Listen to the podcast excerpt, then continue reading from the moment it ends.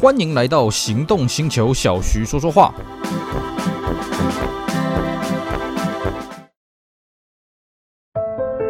当科技遇上极致守护，当听感无限延伸，释放感官的驾驭之旅，你将习以为常。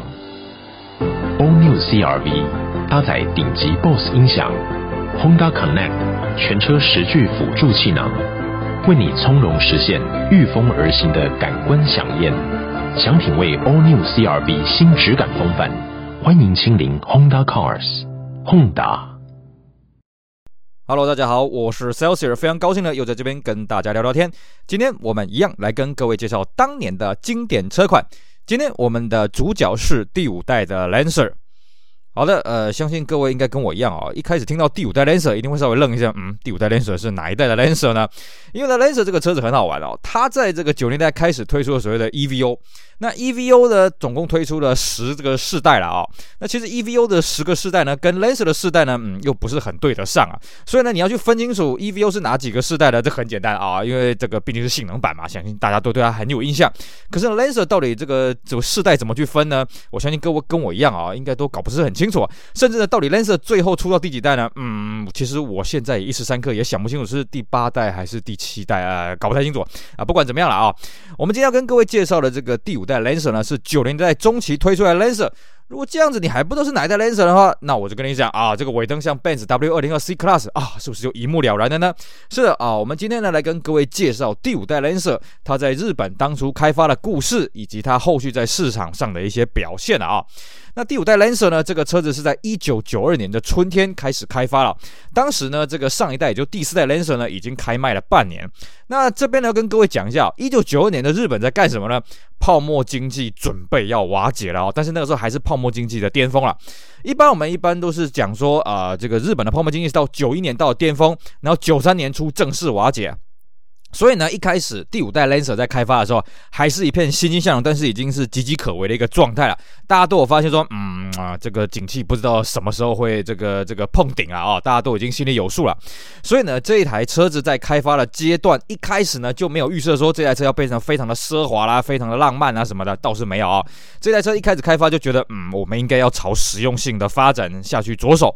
而且呢，没多久，哎，泡沫经济就瓦解了哦。那么这边要跟各位讲一下，其实，哎，在这个时候呢，除了 Lancer 以外，还有另外一款车叫做 Mirage 了啊、哦。那这两款车子在当时算是双生车，只是呢，它是在不同的经销商通路做一个贩售的。那这边跟各位稍微讲一下 Mirage 啊，Mirage 这个车子是最早是一九七八年的二月了啊、哦。最早呢是前驱的三门掀背，那因为它这个车款非常的新颖啊，所以呃，这个一出来之后获得相当的好评啊。但是呢，到第二代跟第三代呢，就陷入一个销售的低潮了哦。那一九九一年推出的这个第四代呢，因为它是以这个全球战略车做一个开发主轴了，所以呢，这个车子哎，这个销路逐渐的这个站稳起来了。那另外一方面呢，在这个世代的 Lancer，也就是第四代的 Lancer 呢，开始用 WRC 的这个 Evolution 呢投入啊，不应该说开始用 Evolution 投入 WRC 的这个比赛了啊，拉抬了它的这个产品形象，相当有成了。不过呢，在这个时候呢，呃，这个日本的市场开始兴起了 RV 的风潮。还有就是女性的用户呢，不断的增加，所以市场上开始希望呢，这个车子要越做起来呢，操作越便利，而且看起来要有女性的审美观的美感。所以呢，这一代的第五代 Lancer 它的外形呢，比起上一代更加的圆润啊，哦，多了很多女性的思维在里面。那整体的设计呢，也比较紧凑化。那么其实啦，关于所谓的紧凑化呢，就是我们刚刚讲了，因为在他们一九九二年春天开始开发没多久，泡沫经济就彻底瓦解了。所以呢，他们在开发团队当中有很多人希望说呢，这一代应该要缩小车身呐，哦，就是让大家觉得这是一台经济的紧凑型的车子。不过呢，缩小车身呢，又要兼顾它的这个质感啊，哦，所以，诶，这么讲啦，你车身要缩小，但是不能让人家觉得这是一台小车了啊。所以呢，这一代他们的一个任务就是说，车身要缩小，但是那个车格的感觉呢要提升了啊。所以这一代他的目标呢，就定出了三个方向：多样化、上级化、个性化了啊。毕竟啊，过往消费者都希望说，哎呀，车子改款的时候呢，哎，要变得比较高级啦，配备要更好了。但是因为现在泡沫经济瓦解嘛，所以呢，大家就开始实用呃走走这个实用的路线了。所以呢，这个这一代呢，它的车格比上一代短了八公分。不过呢，车内的空间有变大了啊、那质感也有提升。比方说呢，它的这个座椅变得比上一代大很多了啊、那质感也是算提升相当不错了。但是呢，这个讲这个车格缩小是目标，这讲的是很简单了。那具体是你要怎么下手呢？啊，一个很简简单的方式嘛，你要把车格缩小，但是你车内空间又不能变小，那就是把前面跟后面的 overhang 啊。什么叫 overhang 呢？就是你前面的避震到车头保险杆最前方，这叫前面的 overhang。后面的 overhang 就是后面的这个避震器到后保杆的这个这一端的这个这个距离叫做哦后面的 overhang 啊。你把前面跟后面的 overhang 把它给缩短，那你这样轴距不会变嘛，对不对？那你这样整个车格不就缩小了吗？可是呢，讲是很很简单啦，你把前后的 overhang 缩短了，那会造成安全性上的问题啊。所以最后他们决定呢，三门款呢 overhang 缩短二点五公分了啊，这个前前面缩短二点五公分，后面缩短三公分了，算是呢在这个安全性跟车身缩小当中取得一个平衡值。另外一个是啊，当时三菱推出了一个，嗯，其实我有点看不懂它这个这个这个口号是什么意思了。他说叫做东西向的引擎配置方式啊，也就是说，呃，讲白就是横置引擎啊。但是我们一般知道，呃，前驱车不都是配横置引擎吗？但那时候三菱一直讲讲这个东西向配置的引擎啊，最早是由这个 FTO 这个小跑车来落实，后来呢是改款的这个 Diamante。那这一代的这个 Lancer Mirage 呢，也是采用这个设计啊，并且呢这一代开始出现了所谓的 Invex Two 的这个变速箱，并且有 Sports Mode 啊这个手自排。那他们是认为啦，在泡沫经济瓦解之后呢，消费者会更加精打细算了。毕竟 Lancer 在这个时候呢，已经有参加 WRC 了。那再推出一个 Sports Mode 手自排的系统呢，哎，在同一车上就算是一个独创啊，所以呢，会更加的吸引消费者上门。于是呢，他们就把这一代的阵容调整成说，Mirage 变成三门掀背跟四门轿车，那 Lancer 就只剩下四门轿车，以符合它的 WRC 参赛的一个形象了、哦。还有就是说，Mirage 一直走来是比较年轻化的一个外形啊，那 Lancer 走的是比较传统保守的三厢四门房车的路线，所以呢，这个在外观上面，Lancer 跟 Mirage 还是做了一点点的差异了哦。那具体的差异呢，我们稍待会会跟大家详细的介绍。那么这一代的 Lancer Mirage 还有一个特征，就是延续上一代，引擎阵容非常的多了啊、那从入门的1.3开始呢，接着有稀薄燃烧的1.5 MVV 啊，还有这个1.5 DOHC 1600 MyVac 啊，甚至到 MyVac MD 啦，还有一个就是 V6 引擎啊。其实这个 V6 引擎呢，在上一代就有了，上一代呢号称是全世界最小的 V6，1.6 的 V6。那这一代呢，把它扩大到1.8的 V6 啊。其实各位一定会觉得很好奇啊，哎，你都已经说泡。泡沫经济瓦解了啊，那为什么还要坚持有 V6 的车型呢？我再猜啦，应该是当初上一代第四代的 Lancer，它为了开发这颗 V6 花了很多钱呐，所以它的成本还没回收，所以这一代呢必须保留这个 V6 的车型。那同时呢，它这一代 V6 呢，他又认为，哎，我们如果要奠定高级化的形象呢，V6 这种运转的宁静度呢还是不可或缺的，并在当时呢，这个第四代的 Lancer V6 每个月还是有四百到五百台的销量，所以他们觉得，嗯，这颗引擎应该还是可以保留下来。毕竟呢，这时候的三菱喊出的目标是这样：当时三菱集团含巴士啊，在日本的市占率大概是百分之十二。三菱汽车希望是两千年的时候扩大百分之十，扩大到百分之十五了。所以呢，他们认为这一代 Lancer Mirage 可不可以提升销量呢，就是一个很重要的关键啊。毕竟呢，这个三菱在八年代把触角透过 Pajero 伸到了 Four by Four 的市场。但是随着 RV 兴起之后呢，轿车在市场上的接受度就逐渐的下降啊、那三菱呢，毕竟在轿车市场上，它的竞争力不如这个主流的 c a r a 啦，或者是这个你上的 Sunny Centra 啦哦，所以呢，它必须要推出更不一样的产品啊，更不一样的东西来吸引消费者。比方说我们刚刚讲的 Invex Two 手自排的系统啦，还有这个啊 WRC 的参赛啦，再来都是要提升它的产品形象了哦。那他们希望说呢，透过这样子来提升它的战斗力呢，才不会在泡沫经济瓦解之后呢，受到严重的。才啊，这个销量的衰退啊。除了在配备上的努力之外呢，这一代的 Lancer 外观呢也下足了功夫了啊、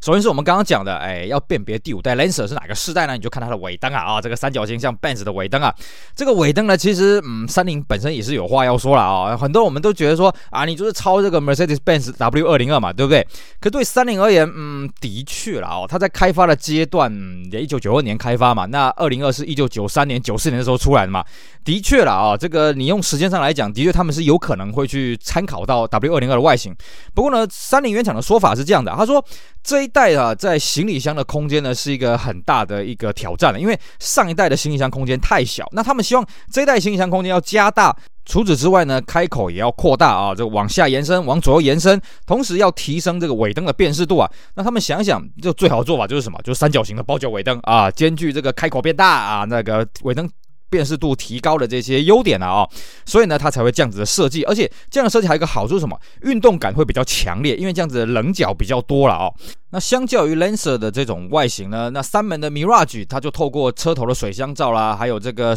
很粗的这个 C 柱啊，塑造出另外一种截然不同的风格啊，让这个 Mirage 跟 Lancer 的外形上分算是分得更开啊。比较有趣的是哦，这一代 Lancer 在外形的设计上呢，哎，他曾经有考虑过是不是要做这个无窗框的 Hardtop 了啊、所以呢，一开始他前期的这个图纸呢，它是 Sedan 跟 Hardtop 并成啊哦，而且呢，他们觉得说啊，这个 Hardtop 在这个市场上的受欢迎度还算是不错了。但是呢，很快呃，第一个泡沫经济瓦解嘛，第二个是什么？他们希望还是要做一个 cost down 了，因为他们开发经费也开始受到一些影响，所以呢，最后还是走这个典型的轿车的路线了啊、哦。所以这一代就没有推出所谓的 Hardtop 的 Lancer。至于在车头方面呢，当时在设计的时候有想说是不是要搞个没有水箱罩啊？因为当时那个时候啊，日本吹起了这个风格，比方说这个 Honda 的 Civic 啊，Civic 五代的时候它就是没有水箱罩。但是呢，他们觉得会有一个问题是什么呢？如果你今天车头做一个没有水箱罩的车头的话，你三菱的车标会太小啊。其实各位你去看哦，这个上一代就是第四代的 Lancer，九零年代初期推出那个 Lancer，车头三菱标已经很小了。那他们本来就希望说，嗯，那我们这一代应该要把车头的标给放大一点。那你如果要做一个没有水箱罩的造型的话，哇，那个车头那个那个标绝对没办法放的很大。但是呢，没有水箱罩有个好处是什么？空气力学会变得很好。所以呢，这一代呢，在这个兼具空气力学还有保留水箱罩的前提之下呢，哎，最后就是把水箱罩设计成那个造型，等于说在冷却进气、风阻还有这个车标的大小上面，算是做了一个平衡了啊、那内装设计方面呢，哎，三门跟四门呢也长得不大一样啊、毕竟呢，这个四门面向是比较保守的家庭用户啊，所以呃，他们觉得用同一套内装来通吃呢是有点困难的啊、那么在四门的内装方面呢，为了要强调它外观的运动性啊，所以这一代的四门的内装采取中控台跟驾驶座连在一起，用包覆性的这种中控台了啊，看起来就比较驾驶导向，比较战斗化导向了啊。那么比较好玩的是哦，各位看到这一代的中控台的冷气的下方到这个音响面板的中间呢，设计了一个时钟，还有一个故障灯啊。其实当初这个设计团队是有讲了，本来根本就没有这个必要，为什么呢？因为你的时钟，呃，毕竟那个时候大家都会戴手表了啊。那还有就是说，你时钟可以设计在音响面板的上面嘛，不过后来是觉得，嗯，第一个这个地方也不知道摆什么了，第二个是什么？你如果不设计一个独立的时钟呢，到时候经销商一定会抗议啊，说啊，你怎么不做这个东西啊？让我们在推销车子很麻烦啊。所以后来呢，还在这边放了一个时钟，另外一边放了一个故障灯，但是视觉看起来这边真的是有点单薄啊，就是我觉得蛮有趣的一个地方啊，哦。那么最后在车色方面呢，它四门总共有八种颜色，三门呢少了灰色，总共有七种颜色。但是三门呢，它毕竟比较年轻活泼，所以它的色调呢比较明亮，它的彩度也比较鲜艳一些了啊、那三门跟四门加起来总共有十种颜色，那内装呢都是绒布座椅啊、至于在车身字标上面呢，这一代的 Mirage 希望说呢，啊、这个可以吸引一些男性上门啊，所以这代 Mirage 的字体呢，走会比较阳刚的一种造型，不像上一代走的这么圆润了啊。那 Lancer 呢，则是这个字样还是维持原本阳刚的这种特性了啊。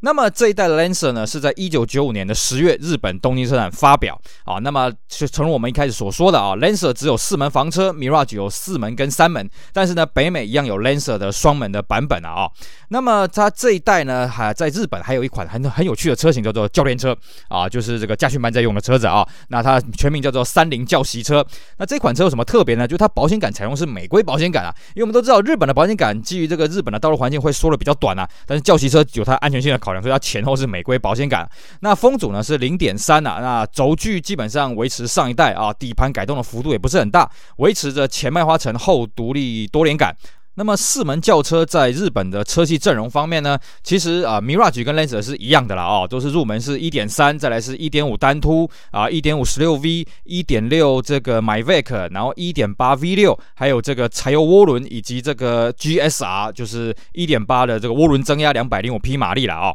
那三门 Mirage 的车系呢，就比较简单了，有1.3、1.5跟1.6啊，1.6 Myvec 那还有1.5的四轮传动的版本。那么在一九九五年的十二月呢，这个追加了所谓的 RS 竞技版本啊，这个竞技版本基本上是不能在公路上面使用的，就是这个下场比赛在用的啊。那么一九九六年的十月呢，全车系已经标配单安跟 ABS。一九九七年八月啊，三菱推出原厂的小改了啊，那就是把头灯精钻化，那么水箱罩啦、前气坝也有改，那尾灯的外壳配色也有改，并且呢，这时候把 Mirage 跟 Lancer 四门版本的水箱罩统一了啊。在小改之前呢，他们水箱罩稍微有点不大一样，但是他们觉得其实这种区别没什么意思啊。那在这次改款之后呢，把这个一点五本来有一款经济实惠的这个单凸 MPV 引擎，把它给取消了啊。其他部分就是内装稍微有点变化了。那这一代的 Lancer 呢，一直卖到了两千年的三月停产啊，两千年的五月呢，由下一代第六代的 Lancer 来接手，并且呢，比较重要的是什么？呃，这个下一代的 Lancer 已经没有双生 Mirage 了啊，统合为这个 Lancer c d 啊。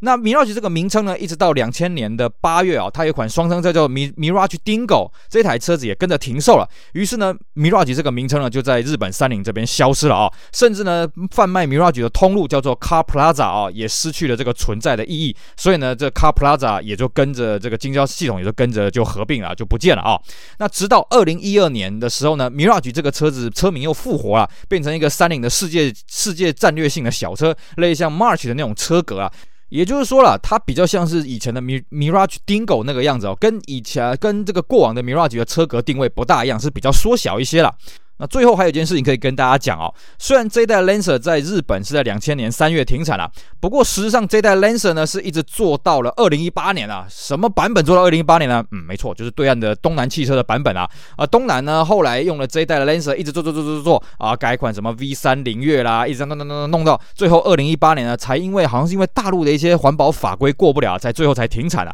而且其实啦，它停产之前呢，这个销量已经变得非常有限了，因为它在市场上只能做一个事情叫做便宜啊。除了便宜呢，并没有什么特殊的地方了啊。那这个是我们跟大家做了一个补充。好的，那我们今天因为时间的关系呢，就跟大家简单介绍这一代第五代 Lancer 它在日本开发的过程，以及它上市小改款的一些变化。那至于呢，这个 Lancer 在台湾这边的市场变化情形怎么样呢？我们就留在下一节节目继续跟大家好好聊一聊这一代第五代 Lancer 它在台湾市场上的变化，以及它的行销的策略。希望大家不要错过喽。以上就是今天节目内容，跟大家聊聊第五代 Lancer 这款车，希望大家会喜欢，也希望大家去支持我们其他精彩的节目。我是 s e l s i e r 我们下回再聊，拜拜。